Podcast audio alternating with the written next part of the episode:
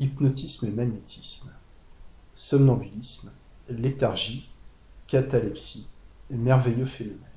Chapitre 2 Les premiers adeptes modernes du magnétisme animal, Mesmer, puis Ségur, Deleuze, Dupotet, Test, Bred, École de la Salpêtrière, École de Nancy.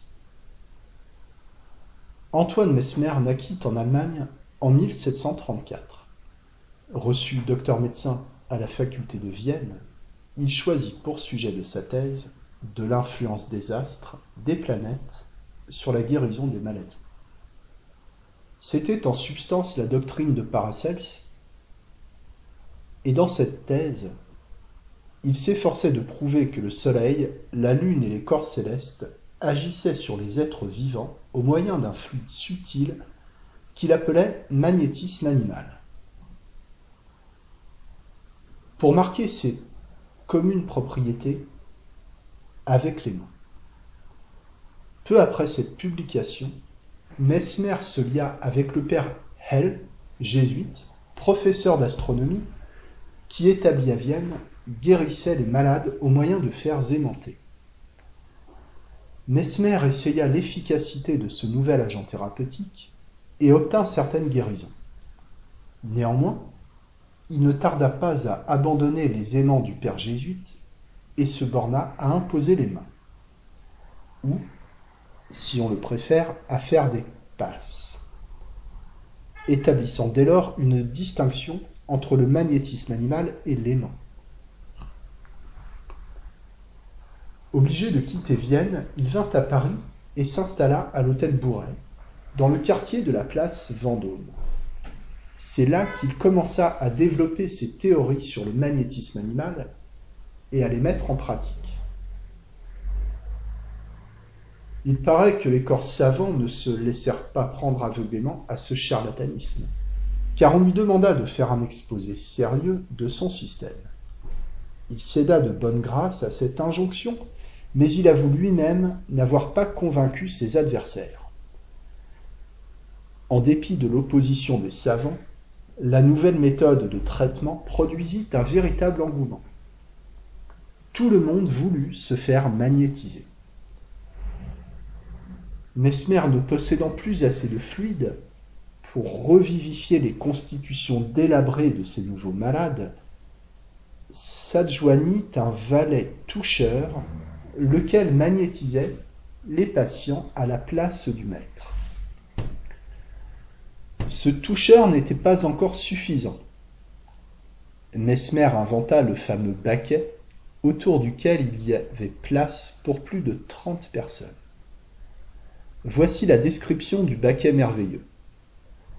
Au milieu d'une grande salle, dans laquelle d'épais rideaux ne laissaient pénétrer qu'une lumière douce et voilée, se trouve une caisse circulaire en bois de chêne, élevée d'un pied environ, c'est le baquet.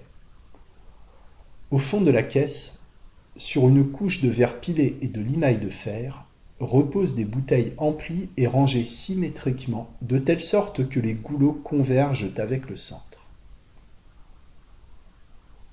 D'autres bouteilles sont rangées en sens inverse et rayonnent vers la circonférence. L'eau baigne tous ces objets, mais le liquide n'est pas indispensable. Le baquet peut être à sec. Le couvercle est percé d'un certain nombre de trous, d'où sortent des branches de fer coudées et mobiles que les malades doivent saisir. Le silence est complet. Les malades forment plusieurs rangs autour du baquet, s'unissent entre eux par des cordes passées autour de leur corps ou par une seconde chaîne qu'ils forment en joignant les mains. Puis on attend.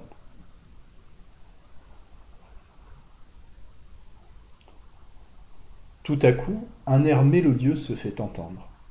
C'est un piano ou un harmonica placé dans une pièce voisine. Une voix humaine s'y joint quelquefois. Ouvrez les guillemets. Alors, sous l'influence des effluves magnétiques qui s'échappent du baquet, quelques malades, dit Bailly, témoin oculaire, sont calmes et n'éprouvent rien. D'autres tous crachent sentent quelques légères douleurs, une chaleur locale ou une chaleur universelle, et ils ont des sueurs. D'autres sont agités et tourmentés par des convulsions. Les convulsions sont extraordinaires par leur nombre, par leur durée et par leur force. On en a vu durer plus de trois heures. Elles sont caractérisées par les mouvements involontaires, précipités, de tous les membres du corps entier, par le resserrement de la gorge, par des soubresauts des épicondres et de l'épigastre, par le trouble et l'égarement des yeux, par des cris perçants, des pleurs, des hoquets et des rives immodérées. Elles sont précédées ou suivies d'un état de langueur ou de rêverie, d'une sorte d'abattement et même d'assoupissement. Le moindre bruit imprévu cause des tressaillements, et l'on a remarqué que le changement de ton et de mesure dans les airs joués au piano influait sur les malades en sorte qu'un mouvement plus vif les agitait davantage et renouvelait la vivacité de leurs convulsions. On voit des malades se cherchant exclusivement et en se précipitant l'un vers l'autre, se sourire, se parler avec affection et adoucir naturellement leur crise. Tous soumis à celui qui les magnétise, ils ont beau être dans un assoupissement apparent, sa voix, son regard, un signe les en retire. On ne peut s'empêcher de reconnaître à ces effets constants une grande puissance qui agite les malades, les maîtrise, et dont celui qui magnétise semble être le dépositaire. Cet état convulsif est appelé crise. On a observé que dans le nombre des malades en crise, il y avait toujours beaucoup de femmes et peu d'hommes.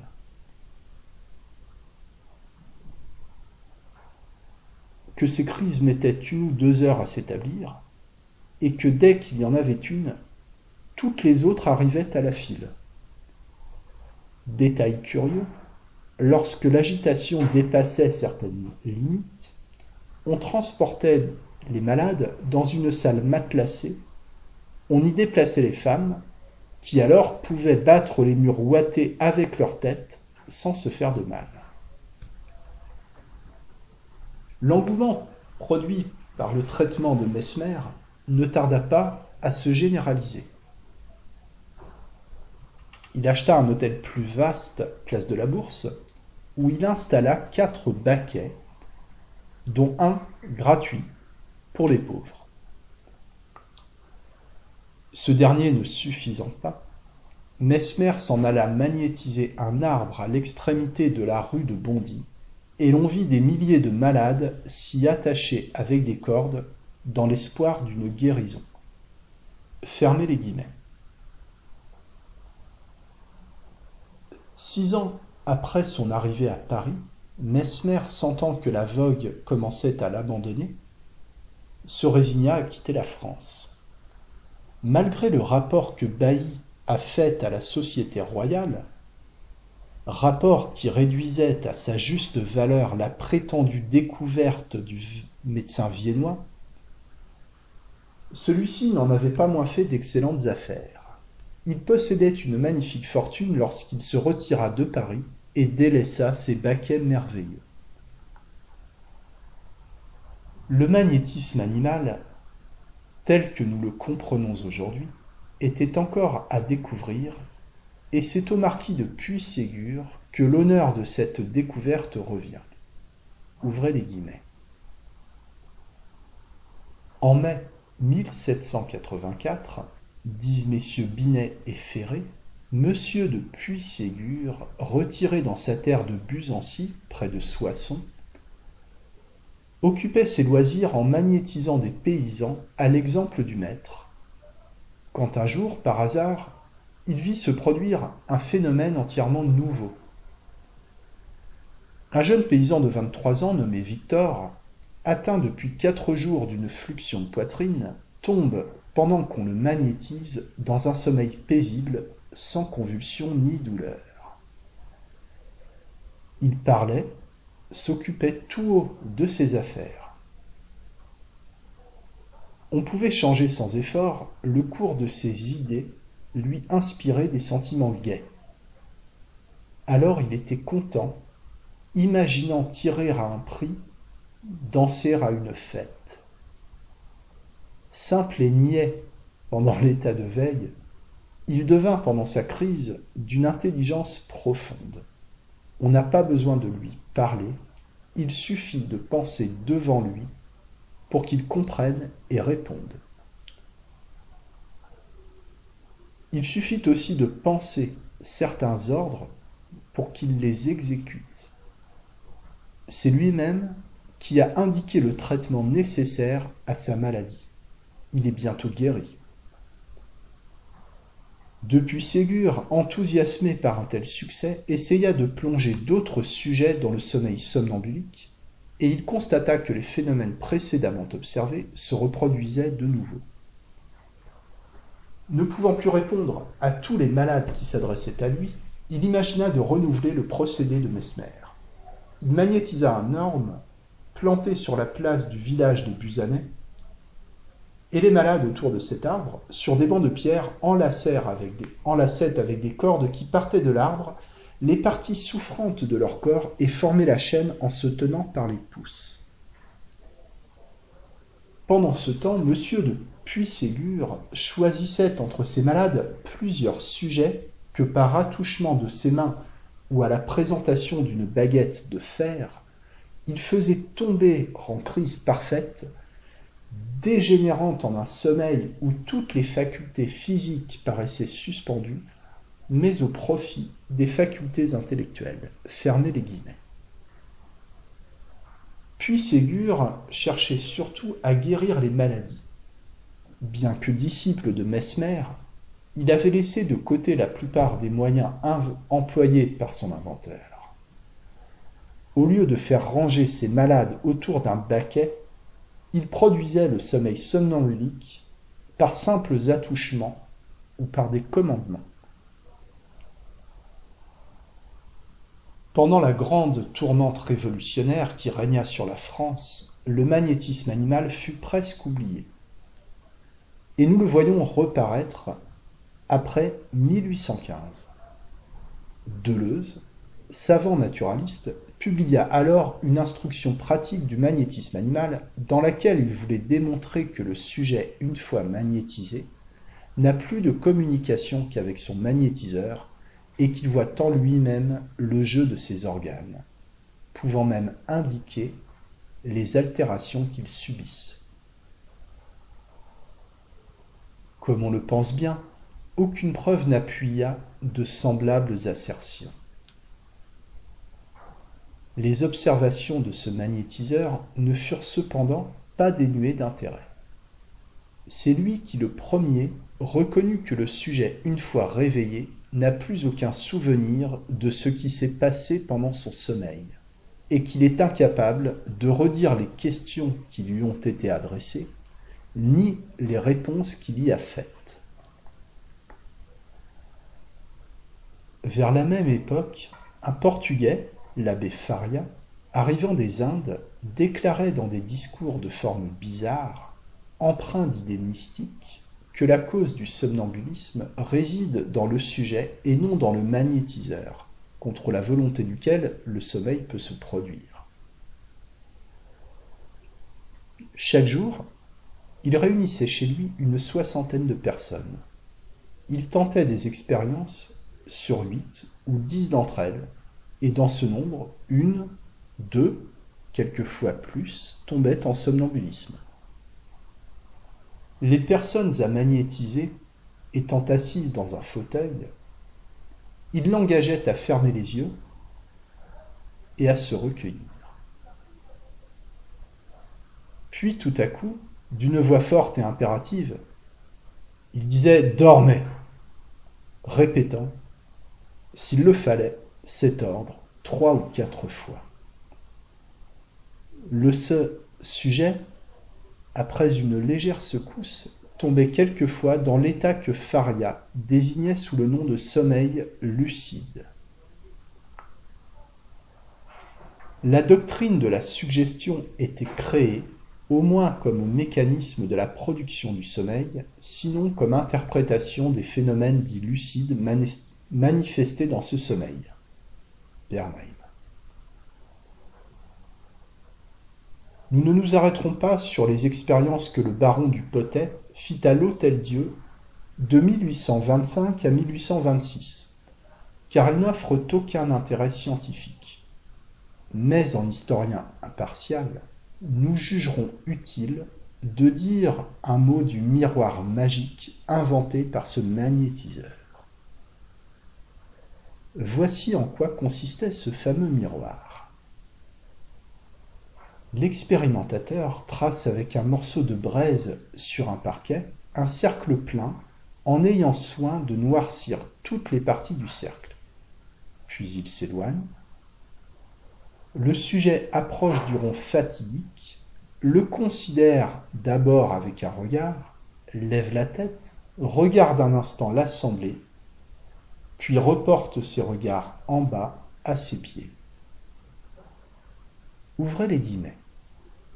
À ce moment, dit Dupotet, on aperçoit un commencement d'effet. Sa tête se baisse davantage, il devient inquiet de sa personne, tourne autour du cercle sans le perdre un instant de vue. Il se penche encore plus, se relève, recule de quelques pas, avance de nouveau, fronce les sourcils, devient sombre et respire avec violence.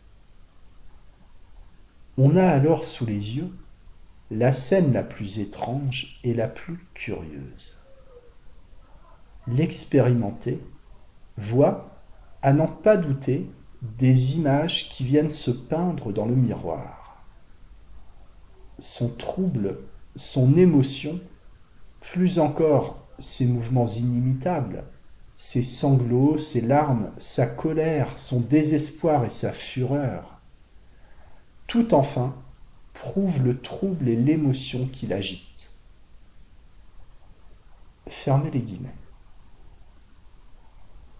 À la lecture de pareilles descriptions, peut-on s'étonner que le nom de magnétisme ait été si souvent associé à celui de charlatanisme? Malgré les expériences de Bertrand, Noiset, Grégin, Test, etc., pendant les quinze années qui suivent, la question du magnétisme animal demeure toujours entourée d'une auréole aussi obscure que mystique. Ce n'est qu'en 1841 qu'un chirurgien de Manchester, James Braid, rappelle un instant, par ses recherches intéressantes, l'attention des savants sur les phénomènes que l'on attribue au magnétisme. Braid prouve jusqu'à la dernière évidence qu'il n'existe pas de fluide magnétique et qu'aucune force mystérieuse n'émane du magnétiseur. Tous les phénomènes du sommeil somnambulique sont produits par l'état même du patient. La fixation d'un objet brillant avec fatigue, la concentration de sa pensée sur une idée unique suffisent pour déterminer le sommeil. Et le sujet peut s'y plonger par sa propre tension d'esprit sans influence extérieure. Ouvrez les guillemets. Dans cet état, dit-il, son imagination devient si vive que toute idée développée spontanément ou suggérée par une personne à laquelle il accorde d'une façon particulière attention et confiance, prend chez lui toute la force de l'actualité et de la réalité. Plus on provoque ces phénomènes fréquemment, et plus il devient facile et commode de les ramener. Telle est la loi de l'association et de l'habitude. La volonté du magnétiseur, si elle n'est pas exprimée par la parole, ses gestes, s'ils ne sont pas compris du sujet, ne déterminent aucun phénomène. L'attitude qu'on donne au magnétisé, l'état dans lequel on met les muscles de la face, peuvent faire naître chez lui les sentiments, les passions, les actes correspondant à ses attitudes anatomiques, de même que la suggestion de certains sentiments ou passions crée l'attitude ou l'expression mimique corrélative. Fermez les guillemets. Telle est la méthode de Brede. Les observations faites pendant ces années par des savants reposent entièrement sur les données de cette méthode. À son apparition, elle ne fit pas grand bruit et passa presque inaperçue en France et en Angleterre. Il n'en fut pas de même aux États-Unis, où Grimes la propagea sous le nom de l'électrobiologie. Enfin, elle pénétra de nouveau en Angleterre vers 1850, et des savants parmi lesquels se trouvent Bennett, Simpson, Carpenter, Hollander, confirmèrent par leur expérience personnelle l'exactitude des faits que Brede avait avancés. En France, on n'accorda aucune attention à cette résurrection du magnétisme sous un autre nom. Le docteur Lazègue fit paraître en 1865 un mémoire remarquable sur les catalepsies partielles et passagères. L'année suivante, le docteur Liébeau publia un livre intitulé Du sommeil et des états analogues, considérés surtout au point de vue de l'action du moral sur le physique. Cet ouvrage est le plus important qui ait été écrit sur le brédisme. Ouvrez les guillemets. Partisan de la doctrine suggestive qu'il a poussé plus loin que Brede et qu'il applique à la thérapeutique, ennemi du merveilleux et du mysticisme, l'auteur cherche à interpréter par des vues physiologiques les phénomènes observés. Fermez les guillemets, docteur Bernheim. Malgré son immense mérite, cette œuvre ne fut considérée que comme une curiosité, et on l'oublia. Ce ne fut qu'en 1878, lorsque le docteur Charcot étudia les effets du somnambulisme chez les hystériques, à la salpêtrière, que le magnétisme animal captiva de nouveau l'attention des savants et du public. La même année, M. Bernheim, M. Liégeois, M. Bonis et M. Liébeau de la faculté de Nancy fondèrent dans cette ville une espèce de clinique où l'on applique le magnétisme au traitement de diverses maladies. C'est une de ces deux cliniques, c'est de ces deux cliniques qu'est dérivé le nom par lequel on désigne aujourd'hui l'école de la salpêtrière et l'école de Nancy. Sans être rivales, ces écoles ont chacune leurs partisans et leurs critiques. À la Salpêtrière et chez le docteur Luis, on enseigne que l'hypnotisme hystérique est toujours caractérisé par la léthargie, la catalepsie et le somnambulisme.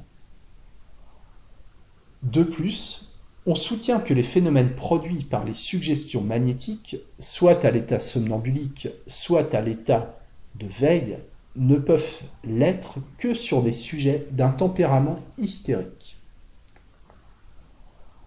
Les professeurs de l'école de Nancy déclarent de leur côté que les recherches personnelles ne leur permettent pas d'admettre invariablement ces trois états classiques. Ils affirment qu'il a été démontré que le sommeil magnétique se produit aussi bien chez les femmes que chez les hommes et que la proportion des sujets aptes à entrer en somnambulisme est beaucoup plus grande qu'on l'admet d'ordinaire. Quoi qu'il en soit, dans l'état actuel de la question, on se trouve amené à dire avec le docteur Luis, ouvrez les guillemets, que l'hypnotisme moderne tel que l'ont créé les travaux de Brede et de nos contemporains, tant en France qu'à l'étranger, représente actuellement une série de recherches douées de caractère scientifique, suffisamment certain pour lui permettre de revendiquer une part légitime dans le domaine de la neurologie. Il est, en ce moment, en période de transition. Il émerge des phases nébuleuses qui ont voilé ses lointaines origines. Et de même que l'astronomie moderne a longtemps vécu dans l'esprit des hommes sous le nom d'astrologie, en captivant leur imagination par l'affectation d'un pouvoir occulte, cherchant des rapports mystérieux entre les actes de leur destinée et certaines conjonctions des astres, de même que la chimie, cette triomphante conquête du génie humain a longtemps dominé les esprits par son prétendu pouvoir de transmutation des métaux et ses recherches de la pierre philosophale. De même, il n'est pas illogique d'admettre que les études nouvelles de l'hypnotisme, qui plonge lui aussi ses racines dans ce fond de croyance au mystérieux qui appartient en propre à l'humanité, puissent avoir, au fur et à mesure qu'elles seront mieux comprises, des destinées semblables à leurs devancières. Les thaumaturges les sorciers, tous ces magnétiseurs qui furent à travers les âges leurs premières incarnations, n'ont-ils pas été pour l'hypnotisme ce qu'ont été les astrologues et les alchimistes pour l'astronomie et la chimie moderne, c'est-à-dire les véritables précurseurs inconscients les déductions thérapeutiques qui découlent de ces études viennent encore frapper l'esprit en se faisant voir en leur faisant voir des applications nouvelles de ces transferts de forces nerveuses inconnues, et dont les effets sont dans certains cas destinés à produire des guérisons vraiment miraculeuses. Fermez les guillemets.